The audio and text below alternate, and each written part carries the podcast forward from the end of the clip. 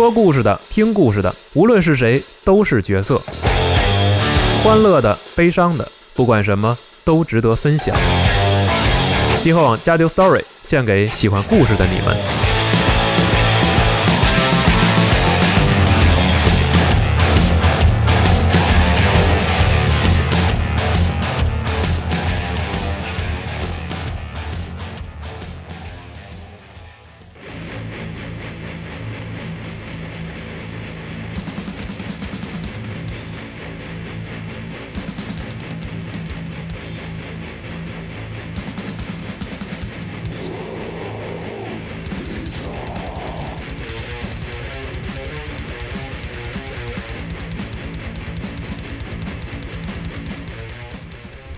本期的《加流 Story》节目，我是四少。哎，我是龙马。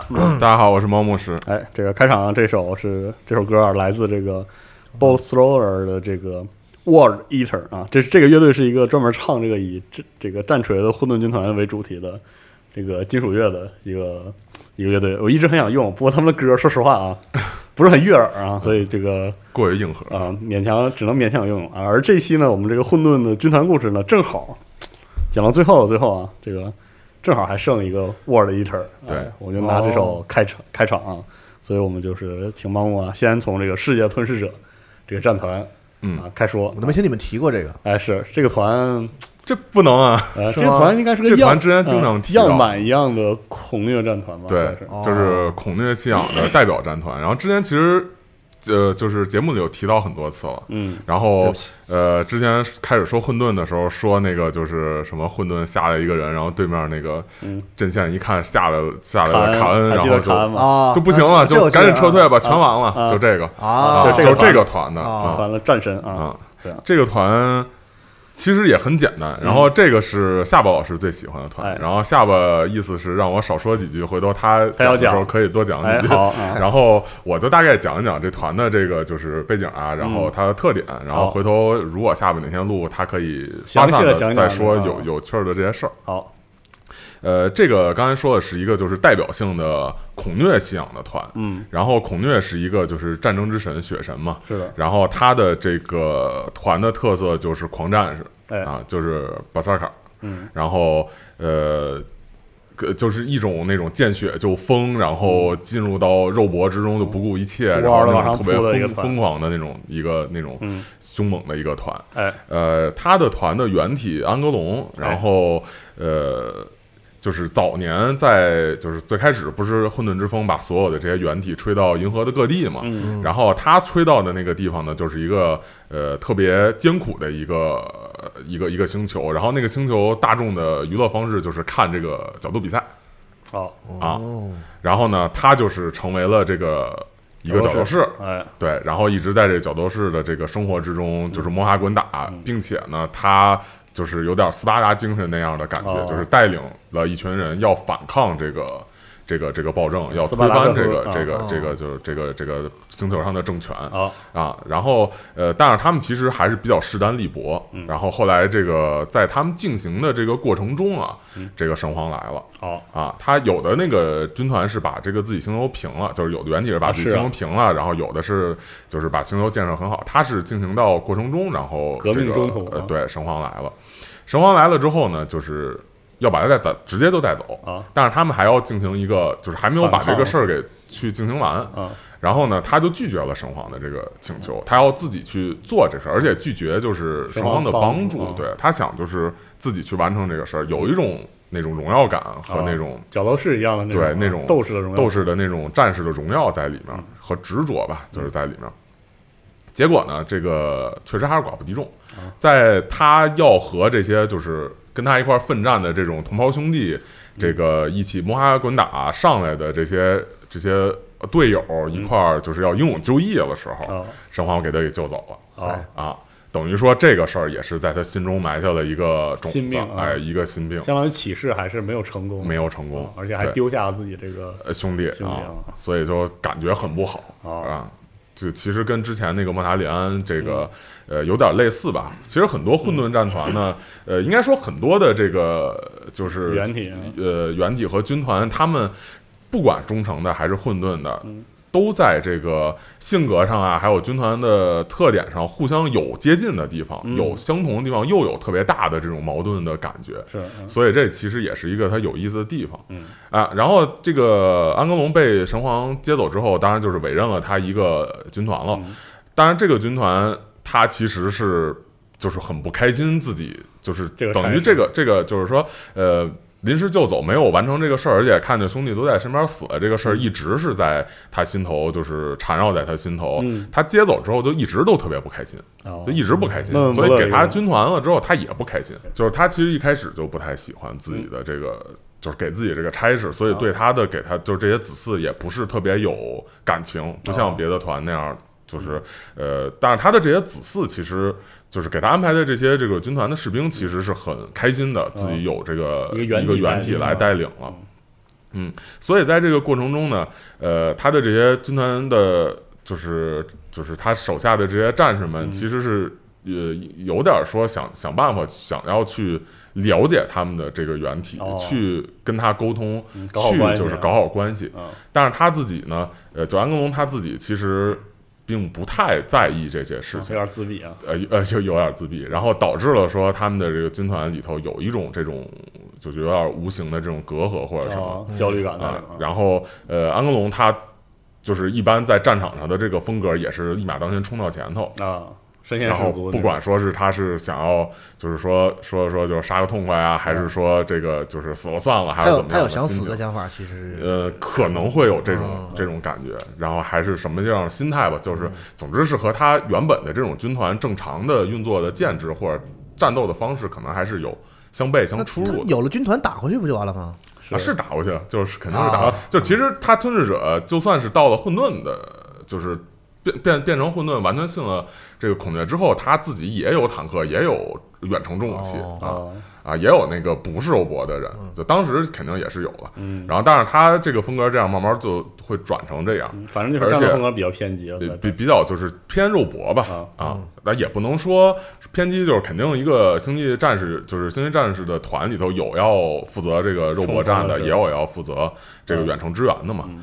然后呢，他的这个还做了一个什么事儿呢？就是安格隆要把所有的军团里头的人植入一个叫屠夫之钉的东西啊啊，呃，这个东西是一个就是植入到他体内的一个。应该说是人类黑暗时代的一个黑科技，黑科技，它是应该算个刑具，算一个这种拷问工具或者是一个什么东西、哦啊？作用是什么呢？作用就是呃刺激他的，就是就是就是等于说植入到身体里头，和他这种神经啊什么的全都连接到一起，啊，然后他如果不去做这种战斗的事情，他哦就会痛苦。好，就只要做战斗以外的事情，他都会痛啊，苦。有点像是那个他之前带在星球上那种给角斗士用的，呃，就应该就是就是这个星球上啊给他用，就是就是让他角斗士用的这个东西哦啊。然后这个东西也没法摘，摘出来就会死。哎然后因为都跟神经什么的植入到一起了，哦而且它会对灵能有这个就是抗拒反应，会有灵能在旁边，就是灵能者或者什么使灵能在旁边的话，他都会难受，非常痛苦哦，啊。所以后来吞噬者就都没有那个灵能者了。当然，这个东西也是会慢慢把人给逼疯，让他越来越就是狂躁狂躁，然后越来越倾向去战斗，然后不顾其他的事情。安格龙他自己也是，就是深受这个其苦，哦，啊，然后呃，他的这些就是军团的这些这些成员，可能是说为了说通过这个方式来和原体达到一个共鸣，嗯。来达到一个协调，然后通过这个方式来理解原体的痛苦哦，啊，然后所以可能有的也当然也一定有这种强迫的一定的成分在里头，所以可能有的这个呃人是自愿，有的可能半自愿，有的可能就是强迫嗯。被植入了、全团都有这个东西，全团都有这个东西了、哦。啊，所以他们在后期的这个就是随着时间的推演吧，他就会越来越倾向于去肉搏，倾向于去战斗，哦。就满脑子就只想战斗哦，啊。然后这个东西实际上本身也是在不断的去毒害安格隆自己，嗯就是呃，有人说啊，说这个就是推测，并不是说写出来的东西啊，就是说有人说觉得可能这些原体本身就是。有这种亚空间，都就都所有原体可能都有这个亚空间的灵能的一些特质，哦，所以说他自己植入这自己就是一灵能发生的源，哦自己然后排斥自己，自己排斥自己，就自己就很痛苦，早晚他会被这个拖累死。哦，所以后来这个就是那个怀就是罗家还原者的罗家，嗯。然后跟安格隆一起，然后去就是进行了一个仪式，哦。然后就是把安格隆通过仪式给变成了一个恶魔王子。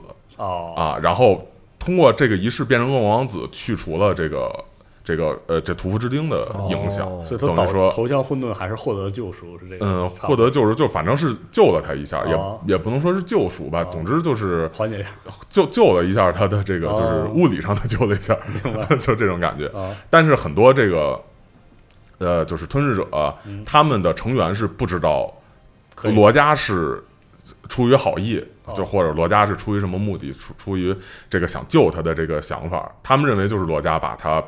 这这个变成了变成了一个恶魔，然后哦所以很多这个吞噬者对还原者还是有仇恨啊哦，他觉得你是把原体就是拖拖向了一个更堕落的一个哦。什么，就是一点战士荣耀什么的，什么都什么都什么都没有哦是。啊，所以这是就是他等于说也是一个，就虽然说比较脑筋比较直一根筋儿，但是充满了那种呃悲剧地上梁山的那种好汉的那种悲剧感，哦是是是这样的。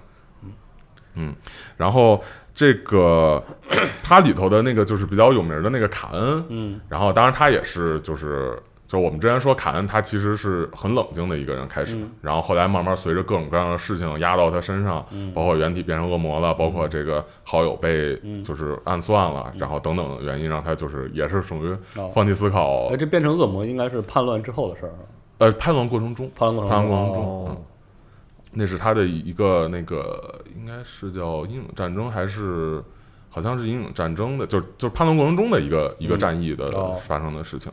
然后呃，卡恩是就是说后来呃，就卡恩其实他是就是开始很正常嘛，然后慢慢的去变成了一个就是逐渐的去混沌，放弃思考，然后嗯去投靠投入混沌的，就不用想，我还是要比想这些破事儿更开心，啊只杀人要好得多。那是那是然后 对，然然后也受到了这个孔虐的，就是本人的这个青睐嘛。嗯然后凯恩实际上他死过很多次，就是其实很多混沌的这个就是有名的角色都有死的这个事儿事儿啊，然后都是混沌诸神会把他给复活。哦凯恩也是，然后他是攻打这个地球，就是最后泰拉战的时候哦，然后也死了。然后死了之后，应该说是就是休眠了，植物人吧。哦然后给救上之后，然后这个有一堆这种就是权力更更迭的时候啊，有一堆这个吞噬者想把他给干掉，直接在这个就医疗室里头把他给做掉。啊结果在这过程中，他有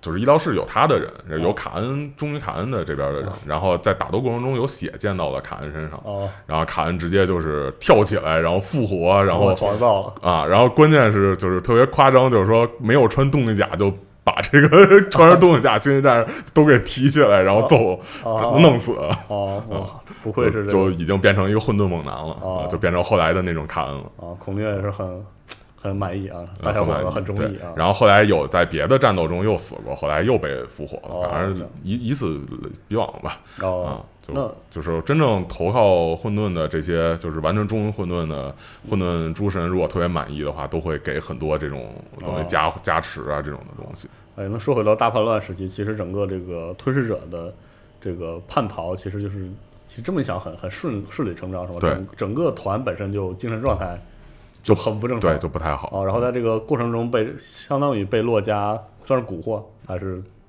就是这样一个过程。至少是安格隆决定去先变成恶魔，是吧？这差不多是这个过程。呃，安格隆他呃，我不太记得他当时是怎么说的，就是反正是安格隆和罗加一起去打这场战役。嗯然后呢，在这过程中是就是罗加使了这个法术，安格隆是呃，安格隆应该是知道这个事儿的。嗯，啊，然后把它给变成，对，他是我记得应该是他是知道这个事儿的，其实也还是比较自愿的投向了这个邪神嗯，。他们因为安格隆和这个罗加在打这个战役的过程中，实际上也是，就是 跟和 又又又是跟之前类似，就是并肩作战了好长时间。哦然后包括什么呃，一个泰坦踩过来，然后然后安格隆就是扛住那个那个啊泰坦的脚，然后保护罗加啊什么。过命兄弟就类似这种，对所以他们其实呃也是知道这个事儿的然。后交再心就觉得信一下，了解一下，就差不多是这种。嗯，就各种各样的原因吧，包括这个俄罗斯的一些操作，包括哦这个这个事儿。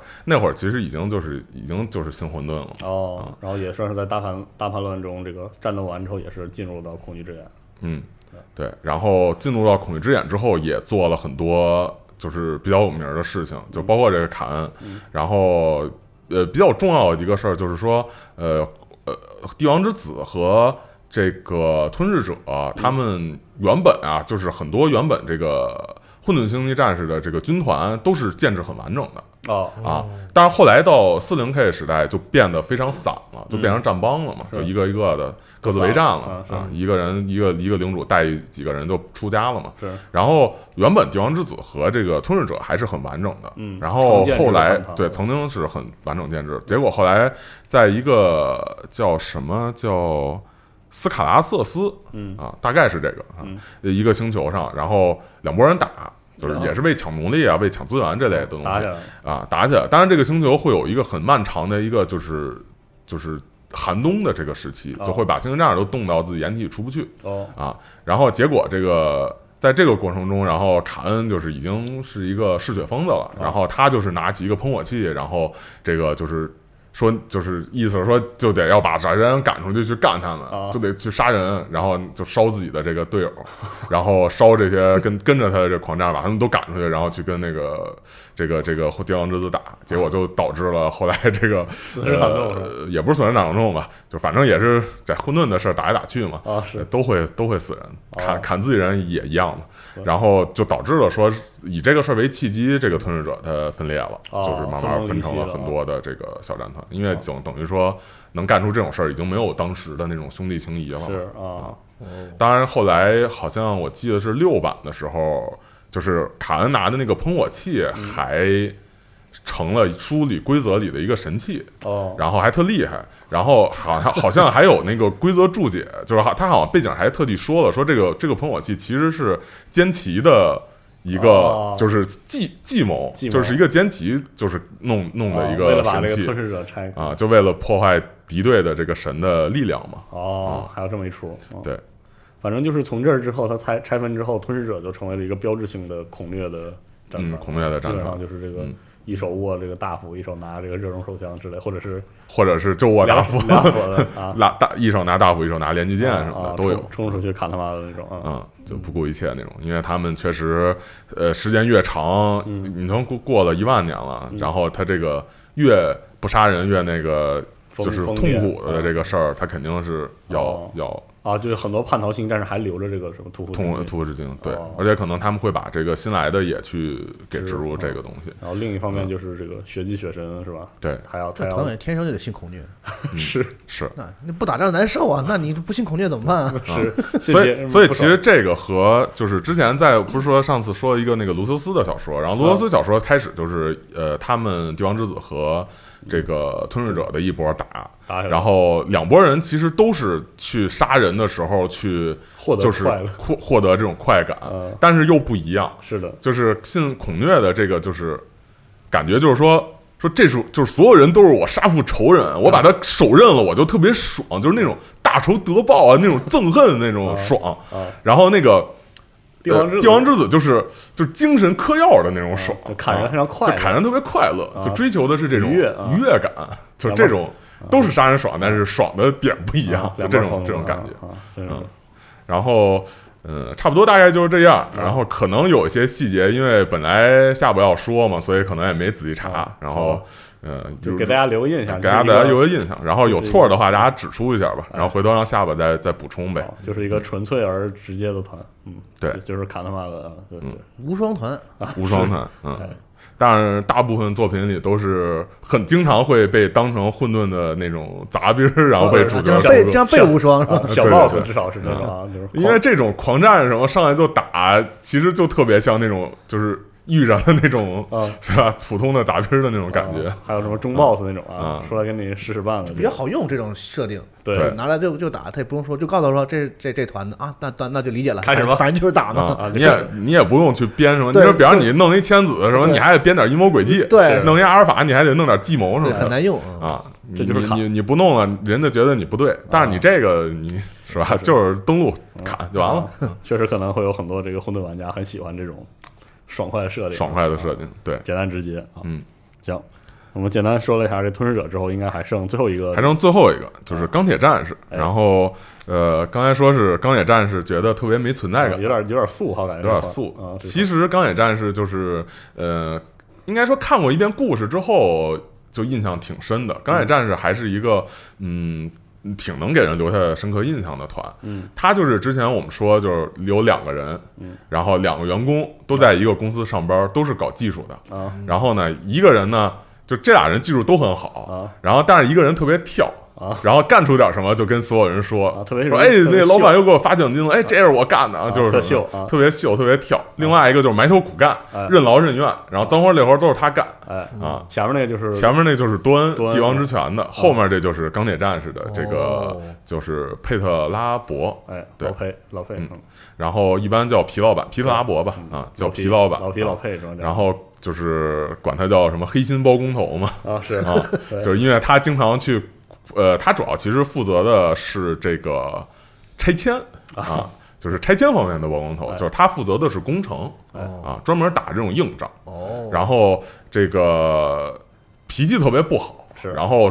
是一个正经的去反映了“伴君如伴虎”这个词儿的一个人这个人物啊，他手下的这个指挥体系叫三叉戟，就是哎三个人，三个指挥，哦。然后基本上活不了多长时间啊，呃就一生气啪打死，就这种 啊，就是对手下比较严酷，然后这个心情不好随便就拳脚拳拳脚相加吧，有点这种但是之前这个第一第一次的时候吧，应该说过，就是说其实钢铁战士它的原体是一个内心戏很丰富，外表很粗犷的，就是处变不惊、不不露不显山不露水儿的一个人，哦。就是他内心想的是最终理想就是自己穿着那个希腊式的长袍，呃，希腊式的凉鞋，然后啊。以一个学者的身份，哦。然后在各大学院和自己建的哦那种特别美好的城市之间哦。去跟人探讨哲学，文艺青年，然后去聊一些这种高深的话题、哦。啊，他是这样一个理想，有当然现实就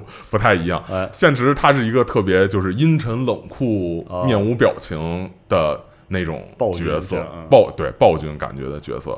然后有一个英文去形容钢铁战士特点就是 bitterness，business 啊。就中文不知道怎么翻译。啊 business 啊。啊，就是说是叫就是就是苦逼吧，就是。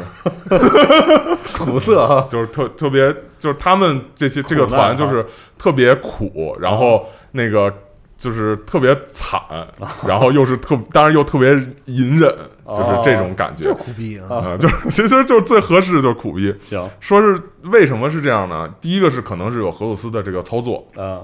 第二个是他确实擅长的是这个。啊。他们团经常就是呃开战就得来，啊。然后攻城什么的嘛，对。啊，然后最后打到最后再走啊，然后嗯荣荣耀又归别人儿。嗨。啊。打完了工程结任务结束了，就是最最累的活儿结束之后，其他那些花里胡哨的，灯光刑场都完事儿了啊。就花里胡哨的过来宣传一下，这啊还原者宣传一下交易啊，然后什么这个帝王之子过来搞搞艺术，基里曼过来啊。怎么发表一番演讲啊，啊。就就就是经常是这样哦。啊，所以说导致就是有点不公平对待吧。哦。哦，但是呢，他们这团的这个特点又是比较隐忍的，就全都一把火噎在肚子里哦。啊。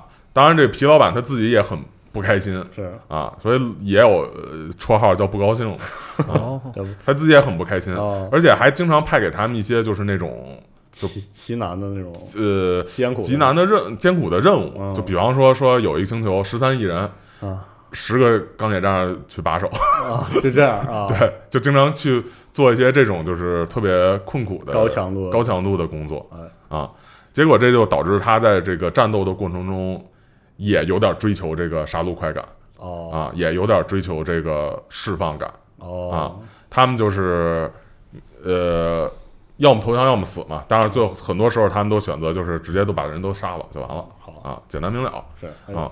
说到这儿，那个要不要再说一下这个原体的故事啊？说一下。对。这个原体呢，因为马上要说到，就是说他们这个引发了什么后果啊啊这个先说原体是怎么回事儿。啊。他是就是发现他的时候，就是本他不是都是飘落到各个星球嘛？对本地人发现他的时候，本地是一什么地方？是一个叫奥林匹亚的一个星球哎呀呵啊。然后呢，呃，就是希腊的那种感觉嘛。啊所以为什么说穿希腊长袍、哦什么凉鞋那个？他因为他出生的星球是这样的一个风格。哦这奥林匹亚的星球呢，也是分这种等级嗯啊。这个多山啊，山上呢就建很多要塞。哦。然后这些势力强大的军阀打来打去，都住在要塞里头。哦。啊。这个，所以这个星球的特点就是说，你掌握了这种工程技巧，掌握了这种哦战略不，就是就是攻坚能力。攻坚能力，哦。你就能在星球上特别厉害。哦。那它需要的是这个，全是山地啊，呃，占据优势地位，它就特别强。嗯。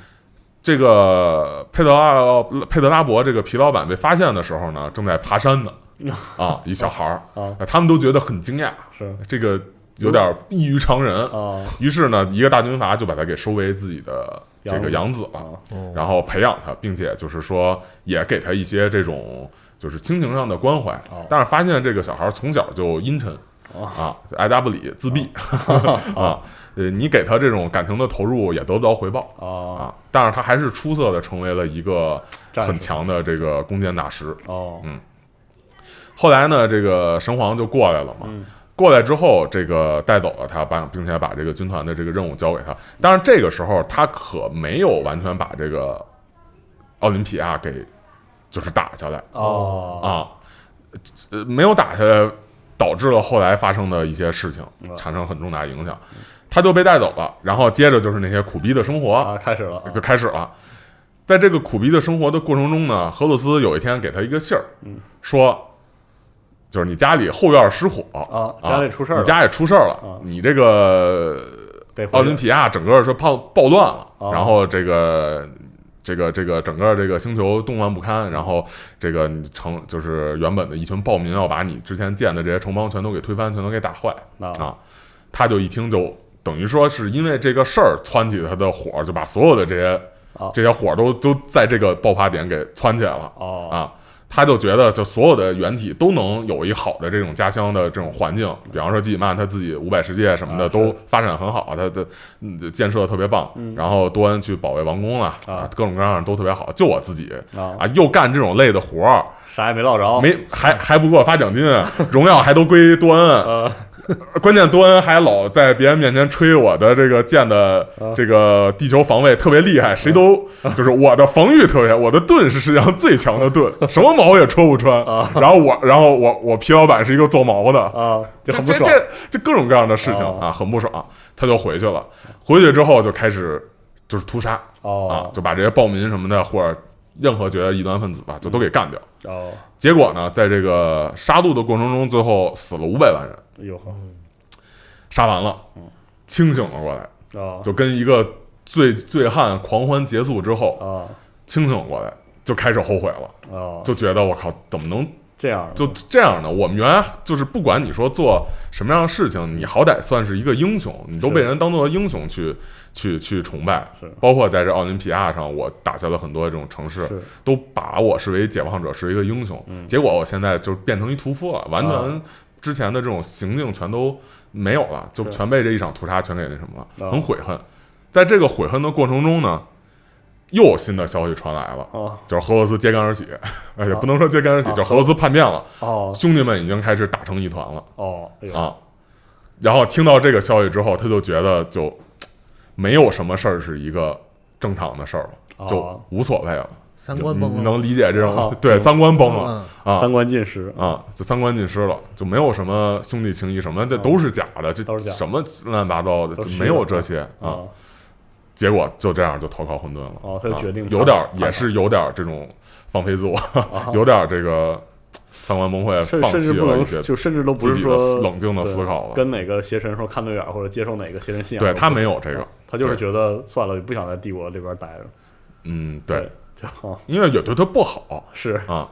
然后就走了。对，就有点是说，呃，就是做了一些特别的特特特定的事儿之后，嗯他的想法就不一样了，然后他就会去往一个就是自甘堕落，或者会去往一个我放弃的对偏激的方向去去走啊哦。其实很容易有这种是，心情整个钢铁战士就是在叛逃，就是大叛乱期间，就是也有非常高强度的战斗，是吧？呃，对，其实他在大叛乱还是得负责这些事儿，虽然判断到了荷鲁斯那边儿，啊，但是不一样啊，一个是你非让你干这些事儿，一个是我自己干这些事儿，我想怎么杀怎么杀，哦我想怎么安排怎么安排。释放而且这个荷鲁斯他就是这会儿肯定就该听我的，去设计指挥路线什么的了。那想法肯定都不一样了啊哦，就是有一个立场上的不同吧，嗯还是。然后呃，包括钢铁战士也会去，就是负责一些这种后勤补给的这种哦维持工作，在这个判断过程中会会有一些各种各样的这种事情。是啊，嗯，然后他最后是也是参与到了这个就是泰拉的攻城战之中，哦。因为他最核心的讨厌的一个人就是多恩啊，啊，这就是一个毛与盾矛与盾的一个一可能主要为了打他，所以他选了那个。而且这俩人性格也确实差太多，而且多恩之前这个龙马那一期不在啊，啊。多恩特别讨厌，你知道吗？讨人厌，所以就啊特别讨厌，就到处跳啊。啊。人家人家那个那个五叶领主，他跟人谈谈心，然后多恩知知道就跳出来说：“你怎么这样啊？你这你这人思想不好，啊怎么着的？”就成天就干这种事儿，谁都不太招待反。正当时也是很多人说得亏，总算找着几个人 揍一顿是吧？对啊，嗯，然后这个，所以说他就专门愿意干这事儿，他也解解决仇仇敌嘛。地球防卫圈这个破破除者、攻坚者，对啊，啊，当然，实际上，呃，阿尔法是主要负责开始削弱这个地球防卫的嘛。上次我们讲，然后他要是把多恩处死，可以召回半个，召回一半儿，召回一半儿叛叛变的团。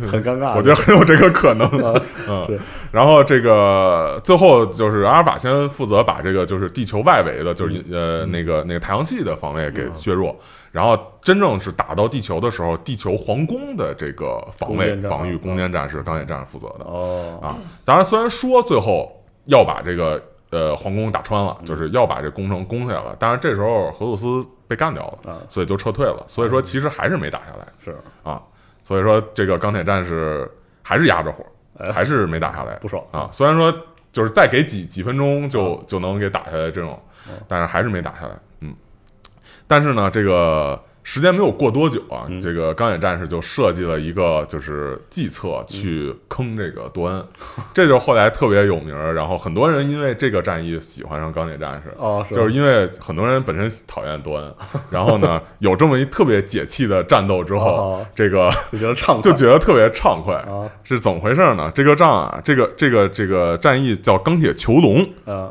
啊，是什么意思呢？就是后来的，就是后来后来奥林匹亚也呃就是在钢铁战士的驻军的这个支持之下，就是撑了一段时间。哦但是其实他还是在就是帝国版图之内的，啊然后呃后来就被帝国还是给打下来了。嗯啊，然后那个钢铁战士也等于说就是有点焦土政策吧，就是就是把自己的这个母星移平全全都移平，然后就撤走了哦啊。当然，这个钢铁囚笼是在另外一个地方去嗯发生的一个战斗。就是呢，多恩实际上他是想去，呃，就是打一个正面战斗，啊。就是因为多恩其实他是一个就是特别注重荣耀或者这种就是特别虚荣嘛，我们之前说特别特别虚荣的一个人啊。然后呢，这个多恩想跟钢铁战士打一场堂堂正正的战斗，行，当然这个皮老板是一个很阴险的一个角色，啊。对，所以呢，这个他就是精心计划了一个，就是精心建造了一个，就是叫就是什么钢铁要塞、永恒要塞哦啊，一个城。一个一个城，就是可能想多人看看，你看这是我建的一个哎城，你看你特别防卫厉害，叫永恒要塞，永远你也打不下来，哎挑一下信啊。多恩就中中套了啊。啊。其实这个永恒要塞呢是一个陷阱，哦。它就不是一城。哦。要塞中间是一个方圆二十平方米的一个由掩体、炮楼、雷区、战壕、铁丝网、反坦克壕沟，啊。呃，构成的一个这个防御体系。嗯，然后中心辐射出的一个八角形的隧道，将就是呃地底的这个隧道网络啊，将地表的这个支撑点给连接起来。哦八角形也是混沌的那个八芒星标嘛、哦啊。然后当然这可能这这不不关键啊，这细节。然后呢，所有的这些隧道入口实际上都做了这种掩盖的伪装，嗯就是你不知道这块是入入口是是是是隧道。地道战，哎啊这个要塞的这个核心的这个地方，嗯最主要的明显的那个就建筑物，其实是一个假目标嗯啊。呃，他是做的这个整个这个二十平方英尺的，基本上就是一个为了引诱人下来之后好去围歼人的一个这么一个屠宰场。啊，哎，这个佩拉伯就和钢铁战士是就是在这个地下网络里头都待好了。啊，潜伏好啊，潜伏好了。这个帝王之拳按照正常星舰战士的流程，先来一轮轨道轰炸，啊先是轰炸一批，啊那炸完了啥也没有嘛，地表上都不在嘛啊。然后呢，这个钢铁战士呢。被炸完之后，是发射了这种要塞中的这种这个这个就是反反反击防防空的这种火火力，啊然后进行反击。然后呃，帝王之拳呢，在这个就是双方的这没有意义的交火之后，迅速的就开始登陆战了，哦派了这个雷鹰去空降了一批这个部队去打击哦防反就是防空井，哦就是导弹警啊。这个到了那儿之后，钢铁战士直接就把那个防空警给引爆，等于这帮人全都 就是全折里头了。啊。啊，而且呢，开而且把这个就是一些这种钢铁碎片儿和这种就是反通讯的阻碍通讯的这种碎片儿给抛到空中，哦。阻碍了地面和空中的这个支援。哦。哎，这个发射完就是爆破完了这个发射井之后呢，就是钢铁战士舰队反击的时候了嗯。啊。这个大部分雷鹰被困在地表，嗯。这个钢铁战士步兵就冲出来去攻击这些这个就就是被困在地表这些雷鹰啊和其他的这些登陆的这个战士。啊这个帝王之拳当然就是受了各种各样的这种攻势之后，就抵抗不住，开始撤退。嗯啊，这个数个小时的这个激战之后，行星上唯一残留的目标就只剩下这个佩特拉伯预先计划中的猎物，也就是这个多恩本人了。哦啊帝王之拳顶着太空的这个猛烈攻击，将四个连作为这个前锋去继续的去进攻。哦。然后，呃，佩特拉伯在一座瞭望塔上去观察他们的动向，开始一步一步去摧毁帝王之拳的行动。哦。啊。首先是他排就是埋的这些地雷去产生了效果，哦钢铁战士就是产生效果之后，就是爆破了一部分的，就是打击了一部分的帝王之拳的力量嘛。嗯。然后钢铁战士就开始进入到自己战壕和各自的这个位置，然后呃用这个就是从不知道哪儿来的，就是帝王之拳会发现就不知道从哪儿来的这种重武器，去把他的这些坦克啊这些哦。一些比较呃有效的反甲力量和这种工程的这种呃就是装甲嗯。全都被消灭了。就相当于把它围在压在这个永恒压在这永恒，就是压在这片区域里头，就是哦打游击，或者是就不断的去围着你歼灭，然后哦打一枪，然后我就躲到地道就跑，哦然后你追过来就中地雷，或者 在我后方又有 这个激光热熔啊去打去揍你。啊，然后这个。等于说，通过这样，而且它是就是有多条网络嘛，嗯。它是等于把这个帝王之拳的力量是逐步给分割开了、哦啊。在这个过程之中呢，这个坦克也是没法互相掩护，嗯。然后步兵呢也是遭到了这个就是各方面的各方面的打击，有点打不着找不着北嗯。啊。这个情况已经很混乱了啊，但是呢，多恩仍然相信自己能打下这个行吧这个要塞啊，于是就下令我们全部全力进攻啊。啊。佩德拉伯在后方指挥说让部队交替的掩护撤退啊啊，然后进一步去诱敌深入。哦慢慢的呢，他不同的方向来的不同的敌人，嗯这个帝王之拳全力进攻，那肯定是奔不同方向去，那就越来越远，越来越分割，啊隔得越来越大啊。哦，这个逐渐就就是孤就是被孤立开嗯啊。帝王之拳就是一天之内苦战了六次嗯，整个这个就是这个战团都是疲惫不堪嗯，而且活下来的这个就是星际战士也身陷重围。嗯。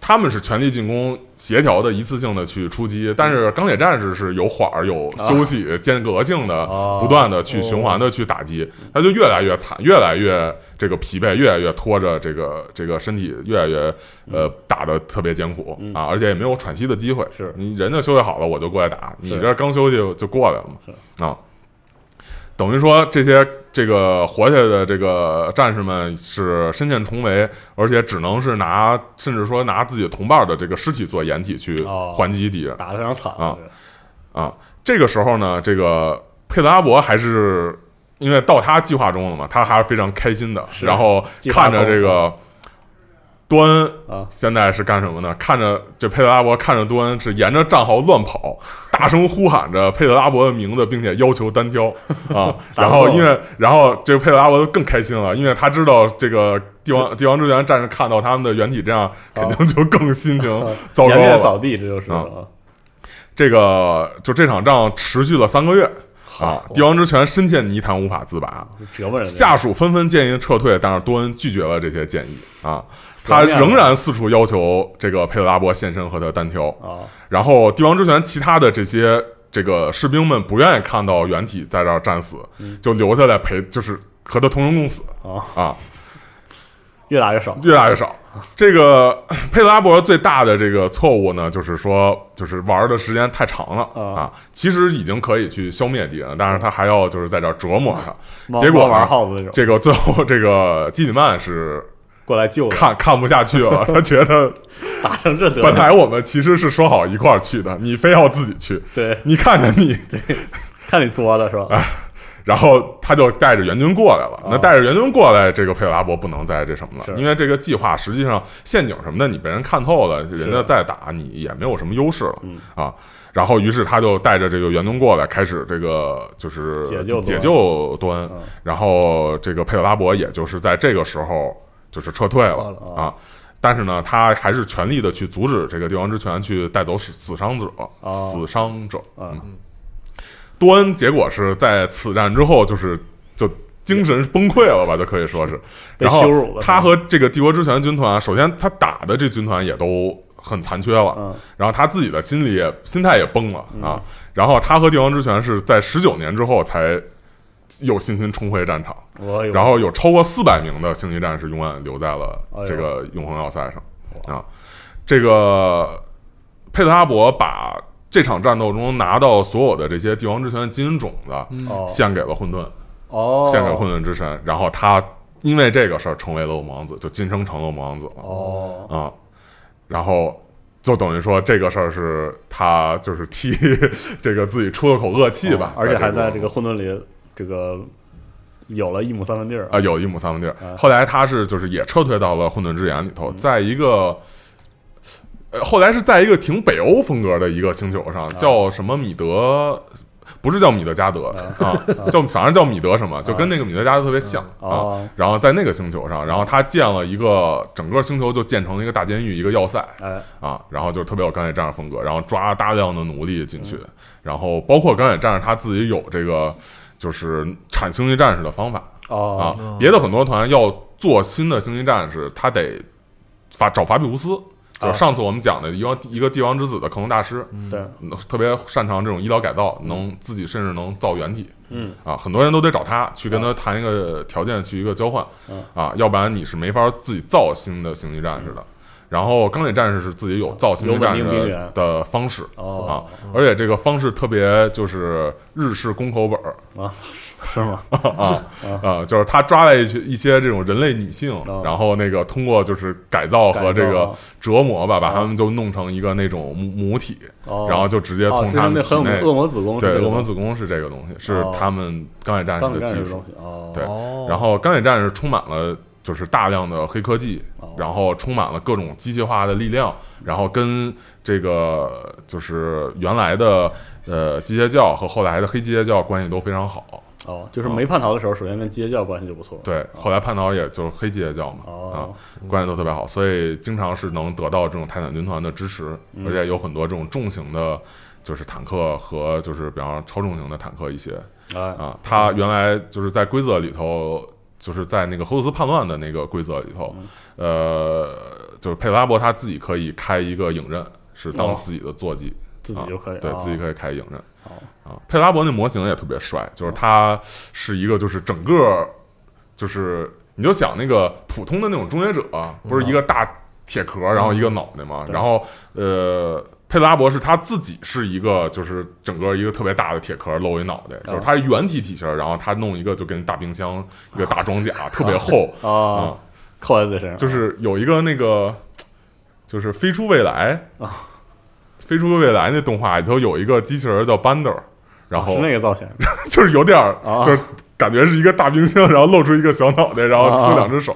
当然就是反正时间轴会贴图的，我觉得我形容可能有点往搞笑的方向发展。啊。就他自己本人也是一个整个覆盖在一个特别厚实的盔甲里头，然后就露出一个面部，然后呃头上还接着很多管儿，然后身上就是背上架着好多炮，然后手臂上也有炮的这么一个，哦，就是一个一个一个造型啊。因为这军一开始讲混沌中术时也说过啊，钢铁战士也算是这个在混沌里立得非常稳的一个对军团，其实很厉害，是吧？我听着这个意思就是有各种，就是他在混沌里算是一个比较实力强，就是实力强大啊，而且资源多，而且建制比较完整，啊啊，然后只不过他就是佩德拉伯自己还就是他自己比较宅吧，就是他是技术宅那种感觉，然后呃出门的时候不多，就是从恐惧之眼杀出来的时候不多，哦比较低调。比较低调，就是一心攀科技。啊，就是在恐惧之眼里小日子过得都挺好啊，一心在自己星球上玩 Minecraft，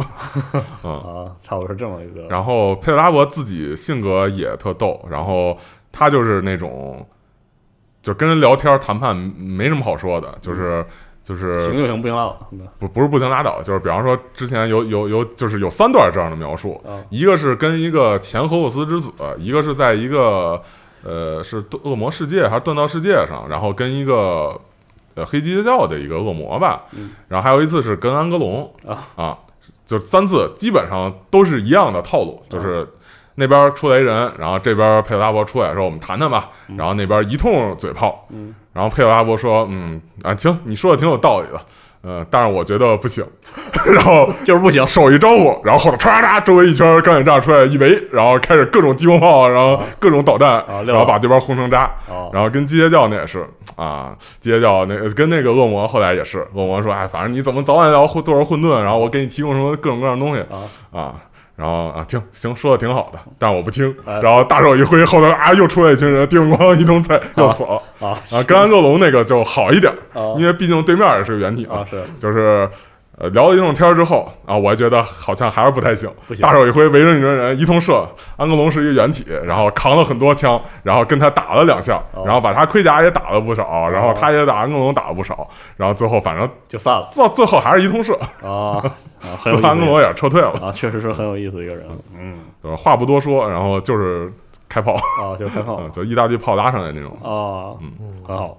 那现在我们就钢铁战士的风格。是钢铁战士呢，讲到这儿，我们就相当于把混沌的的九个嗯军团，就是初创的九个军团都讲完了。嗯哎，哦，就相当于把这个最最初的这个混沌的故事，算是给大家简单的说了一遍。嗯，哎然后这个差不多啊、还有稍微有点时间啊，还可以稍微聊一聊，比如说之后我们跟混沌相关的，可能还要讲点儿别的什么东西。嗯对，回头是不是可以？呃，我想是把那个伊斯坦三和伊斯坦五讲一下。哎就是第一个是，呃，就是开始就是打响叛乱的第一枪嘛，哎，啊这个是叛乱开端的这个很叛乱开端。然后第二个是就是因为伊斯坦三是，我是不是又说错了？啊就总之三是这个就是。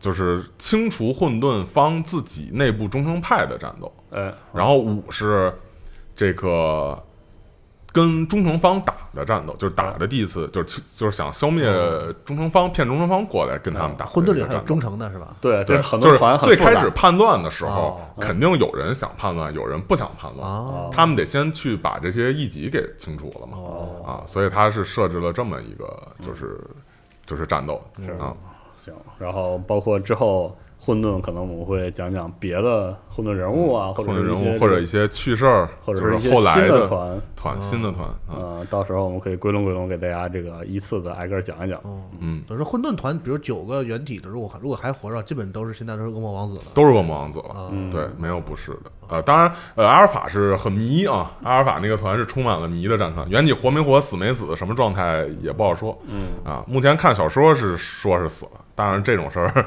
呃，因为是阿尔法军团，所以就什么都有可能。有可能啊。上次我好像我不记得讲没讲了，可能没讲。就是呃，就是阿尔法，他不是最开始阿尔法瑞斯到这个就是太阳系战争跟多恩打的时候被多恩给干掉了嘛？是的，然后在那个小说里，他写了一个东西，就说阿尔法，阿尔法实际上他自己有很多外星人的科技，因为他跟这个异教什么的有联系，对，他有很多这种外星人的东西。嗯，然后而且他思想比较开开放，他会去乐意用一些稀奇古怪的东西。嗯它里头有一个设置，有有一个那个装，就是有一个东西吧，有一机器，嗯。这个机器是能就是把人的呃灵魂或者说人格去交换。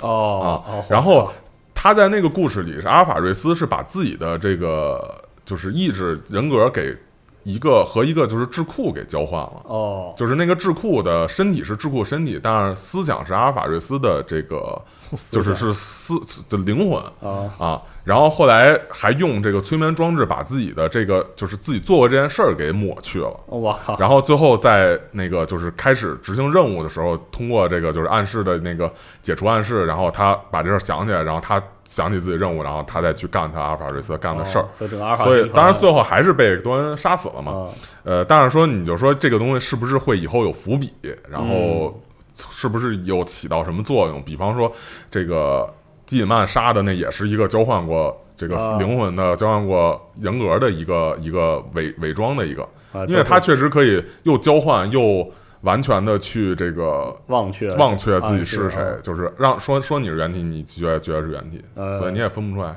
所以阿尔法假的 Snake 啊，呃对假的 Big Boss，就阿尔法军团这个就就就是那种谍战谍战风风嘛，谍战风什么移魂大法那哎个，而且你说这东西能不能复制？然后阿尔法到底有几个原理？我不知道。为什么那阿尔法能把渗无畏渗透到帝国？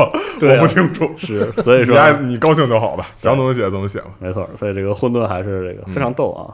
之后我们再想想别的角度，再对这个混沌再做一些这个介绍，各式各样的可能比较有趣的故事啊，或者是更细节的东西。再其实混沌整体来说，这个斗的地儿很多，好好像斗的地儿很多都在恶魔那边。啊哦是，哎然后因为恶魔那边竟是一些这种就是一种概念啊、理念啊，然后一种很多古典的那种感觉的故事。哎然后这个呃，混沌军团这边还是比较人文一点儿哎啊，然后苦的剧情多一些。是嗯，行。那之后我们也有机会这个讲讲，除了大叛乱讲完之后，我们以后也讲讲恶魔什么的。嗯行，然后还有那个回头可以讲讲，就是就是八版哦啊，然后因为新故事，对新故事，因为现在是地球被不银河被那个就混沌力量给撕开了嘛，嗯然后占了一半有有一有一片区域是完全和帝国失去联系，就是混沌在里头干什么什么的。是的，啊，当然，其实官方这个也没有推进太多，哦也也没有怎么说那个就是帝国暗面发生了什么嗯，啊。不过最近也是有逐渐的一些那个信息信息哎啊。说到这个，倒还真有一个挺逗的事儿，啊，就是呃，最近要有一个黑军团的更新，哦，然后呃，它是战役是一系列的啊。嗯然后最开始的时候，就是一系列，它就是有有开始的，就是前期预热，然后后期怎么着，它肯定是有这样的宣发节奏啊。对，然后开始的时候，他们出一个特别炫酷的一个模型，嗯然后就是这个模型一只手是一个闪电爪，然后另外一只手高举着一个矛，哦，然后呢戴着一个骷髅的头盔，然后背着一个就是上头插满了那个呃人头和骷髅的脑袋的背包，叫喷喷气背包哦，这么帅啊！啊。然后出了这样一个人，是个术还是士造型啊，呃，还还是一个特殊人物，是啊是是是，呃，然后其实不是树上，他是喷喷喷气背包，肉肉搏系大哥，然后大家都觉得哇，这个好厉害，然后而且他还写了说这个是这个黑军团阿巴顿的先锋。啊哎，因为其实阿巴顿自从这个就是八版之后没怎么出来，因为八版之后出了很多原体，这个阿巴顿就阿巴顿就辈分很尴尬，对啊啊。而且，尤其是阿巴顿之前一直是作为这个混沌星云战士的代表，嗯。而他的名言又是“原体的时代结束了。哎呀，这”，然后现在就很不知道怎么写，啊，因为原体时代好像又回来了，好像又回来了。啊、他就很尴尬。就说他胡说呗。啊。然后，然后这个，然后，然后就就现在终于开始可能找着一个什么辙，开始写阿巴顿了。啊然后阿巴顿要打一个叫卫戍星还是叫警戒星，有有很多翻译啊，有打打那么一个星球。先是来了一帮黑军团的这个先锋，嗯。其中刚才这个很酷的拿矛的这个老哥就是一个先锋，哦，然后哦，这个还是一特殊人物，然后大家觉得特开心，一定厉害的不行，啊。然后而且还放出谣言，还还放出话狠话，啊。说这个人就是向这个星球地表上去大喇叭广播，说这个我只要我要八十天拿下这个星球，哎呀，跟阿巴顿说，我八十天拿下这个星球。这话说的不合适吧？啊？然后再看一下帝国那边新出的模型啊，是这个 U 团的这个卡尔加哦，这也是狠人，啊，然后就觉得这八十天好像不不太太现实，不太现实，flag 已经立起来了。啊，然后最后再拿到规则一看，就就属于你上桌玩儿，你可能会上一些强力单位，嗯，然后强力单位之后是你可能会上一些你比较喜欢的那种模型，对，然后还有一些除了这两种以外，还有一些是那种就是你就算喜欢，你可能也不愿意上的。然后哦。这个八十天哥就是就是这这这样的一个人啊，就就这规则就弱成这样，哦，然后还吹牛吹的特别多，背景写的还挺逗。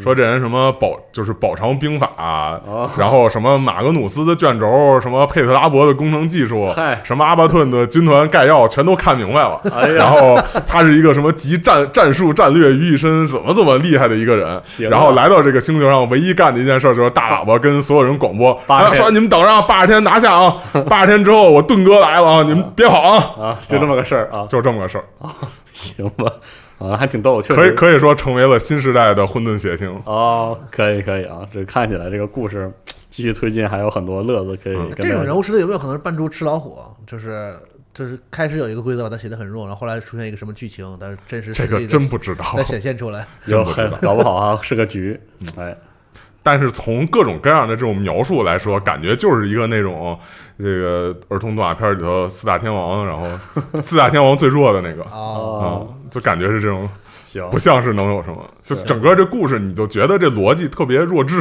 啊，不过这个大战役是一个啊，嗯。最关键的是他那模型拿着一特别炫酷的矛，哦。然后那个矛是一个射击武器。啊不能肉搏，哦然后射击武器比爆弹手枪就好好一点吧，啊，这桌面规则有点尴就尬，相当等于一个能打能打一下的重爆弹，嗨，重爆弹能打三下正常，行吧，所以不知道怎么想的。哎，这个八版这个其实这个人物也相当于一个完全的大战役。这个大战役其实 G 军之前跟我们简单聊过，相当于、呃，而且这战役很很很复杂很混乱，对这个战役什么势力都有，对引入了大量的各式各样的主主要的或者是就是高人气势力啊，兽人帝国呀、什么的鸡贼教鸡贼对，好像还有艾达，对这些艾达都都集中在这个号称八十天要打下来星球上，所以这段故事我们可以再等一等，不知道他是 GW 会打算用一年或者两年的时间逐渐把它铺开、嗯啊，到他肯定他应该会分几本儿，然后去慢慢的写，对然后每每每每出一点去。